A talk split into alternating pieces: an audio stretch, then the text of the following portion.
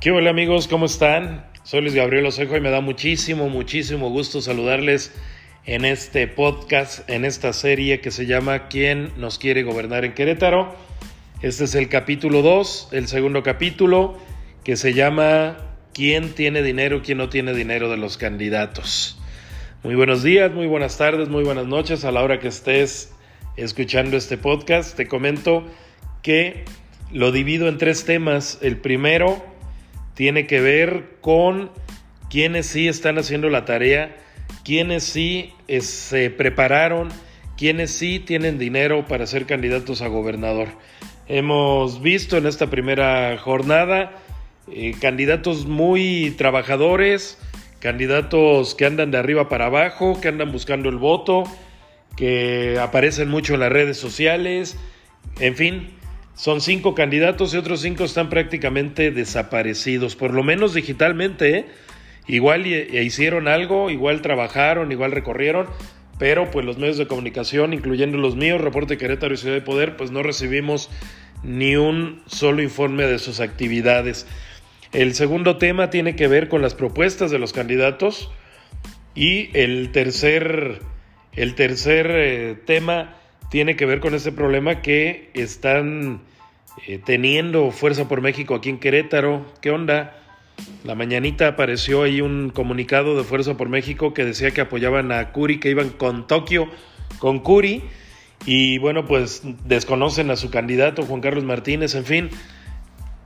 Problemas no tan, no tan pequeños. Pequeñitos sí el partido, pues no, no creo que alcancen inclusive el, el registro no creo que, les alcance para tener más allá del 1% de la votación.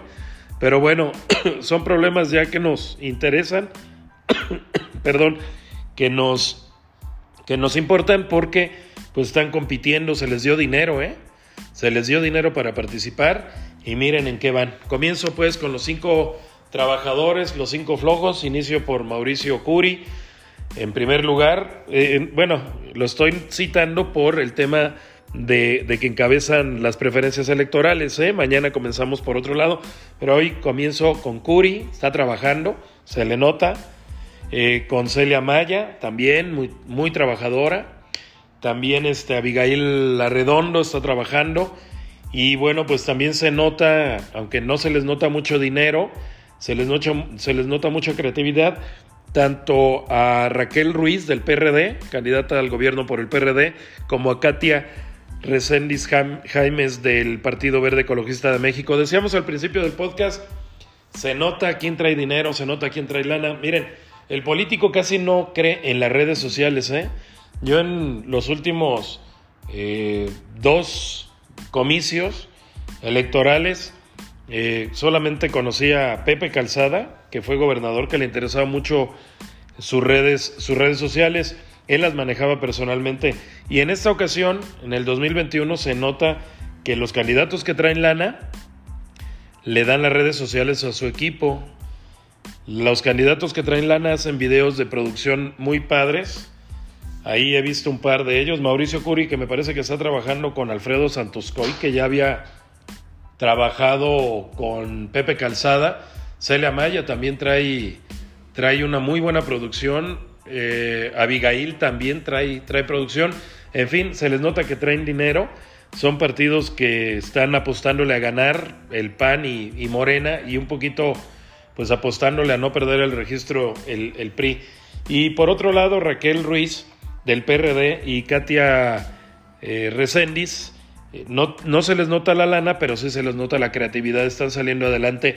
De los que sí no supe nada este día, y me extraña de verdad muchísimo, son de cinco candidatos. No tuve ni la menor idea de lo que hicieron. No sé si se quedaron a dominguear, si salieron eh, a, la sierra o, salieron a algún otro lugar donde se les fue la señal, porque estuvieron desaparecidos. Y, y créame que estuve buscando yo, créeme que estuve buscando yo sus publicaciones particulares de sus redes sociales y nada, en sus partidos tampoco. ¿Quiénes son ellos los que están desaparecidos? Son el propio Juan Carlos Martínez de Fuerza por México. Yo no sé si le pegó en el ánimo que, los Aguilera, bueno, José Luis Aguilera eh, Ortiz le está disputando la dirigencia del partido a Mariana Ortiz Cabrera. todo viene del PRI, si se dan cuenta. Yo no sé por qué, pero Juan Carlos no salió. Tampoco salieron, tampoco salió el otro varón que está en la contienda, que es Miguel Nava Alvarado, expresidente de Derechos Humanos en Querétaro y candidato del Partido Redes Progresistas Sociales.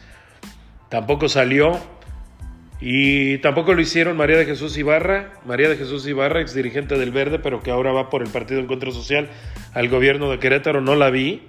Tampoco vi a, Betty León, expresidenta municipal de Pedro Escobedo por el PRI, no la vi. Y tampoco vi, ¿quién me falta? ¿Quién me falta? Ah, sí, del Partido del Trabajo, Penélope Ramírez, también exprista, por cierto. No los vi, están desaparecidos. Y bueno, pues están desaparecidos por tres razones. Uno, creo yo que porque no se prepararon, no prepararon el arranque de su campaña, no prepararon eh, su abastecimiento de redes. Hay que decirlo que ahorita en la pandemia, literal, si no estás en las redes no existes. Si no estás en las redes sociales no tienes candidatura. Puedes ser el candidato a gobernar el mundo. Pero si no tienes redes sociales no existes. Así de sencillo, así de fácil. Y bueno, les decía, tres razones por las cuales no aparecieron y que me parece que no, no tendría por qué haber un pretexto. Uno, este, no se prepararon, no supieron qué hacer no se coordinaron.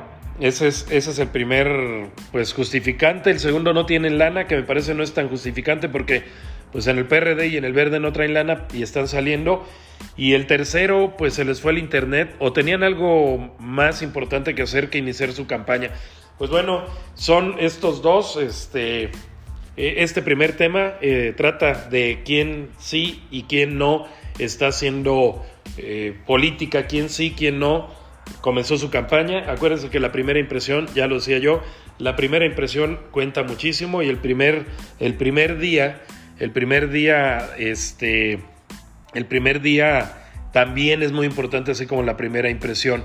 Bueno, el segundo tema de este capítulo de la serie ¿Quién nos quiere gobernar? ¿Quién quiere gobernar a Querétaro? Trata sobre las propuestas. Me voy rápido.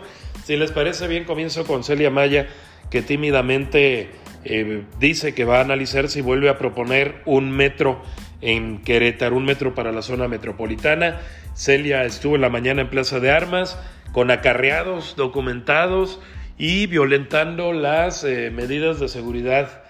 Eh, había cubrebocas, sí, no muchos cubrebocas y lo que sí no había, había, lo que no había era la sana distancia. En fin, Celia propone tímidamente esto de retomar el metro para Querétaro en su primer día de campaña eh, Mauricio Curi propone un segundo piso de vial de Conín a Juriquilla, algo que ya había propuesto en su momento el candidato del PRI a la presidencia de la República, José Antonio Mid, aunque Mid dijo que de, Conín hacia Corregidora. Eh, Abigail nos habló de un tren ágil, un tren este, también un rápido de, en la zona metropolitana, llegando hasta San Juan del Río. Y pues también anduvo de un lado para el otro. Le llamó más la atención la guayabera que trae, que me parece a mí lo personal no me gusta y parece que tampoco a la gente le gustó. No me gusta esa, esa imagen que proyecta eh, Abigail. En el cuarto lugar, eh, hablemos de Katia Resendiz, que se hace una propuesta muy intrépida, que es la de transporte público gratis en Querétaro. Yo le diría a Katia que tiene que explicar rápidamente en qué consiste esa, esa propuesta, porque si no va a quedar este, pues mal, ¿no? La gente va a pensar, vamos a pensar que fue una ocurrencia, pero se nos dice cómo, cómo lograría, que me parece que lo va a hacer en los próximos días, cómo lograría el transporte público en Querétaro.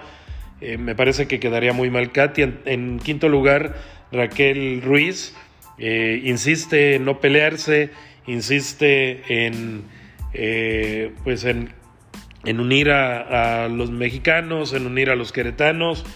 Hoy inició su campaña ahí en el, en el Monumento a la Corregidora, este monumento que, tomaron las feministas en su lucha, en su activismo por la defensa del género. Y bueno, pues los demás les digo, pues no se supo nada, nadie sabe, nadie supo, por lo menos no los medios de comunicación, no los míos, por lo menos tampoco a mí me mandaron este comunicado. Finalmente termino, ya me estoy pasando, termino con este pleito que traen en fuerza por México Querétaro, en donde los, en donde Aguilera, José Luis Aguilera, quien todavía es el líder estatal de ese partido, ya decantó, declinó por Mauricio Curi, en sus redes publica este llamado a que se vote por Curi, pero pues sigue habiendo candidatos, están en litigio y la autoridad todavía no decide de quién es el partido. Bueno, partido chiquito, pleito grandote.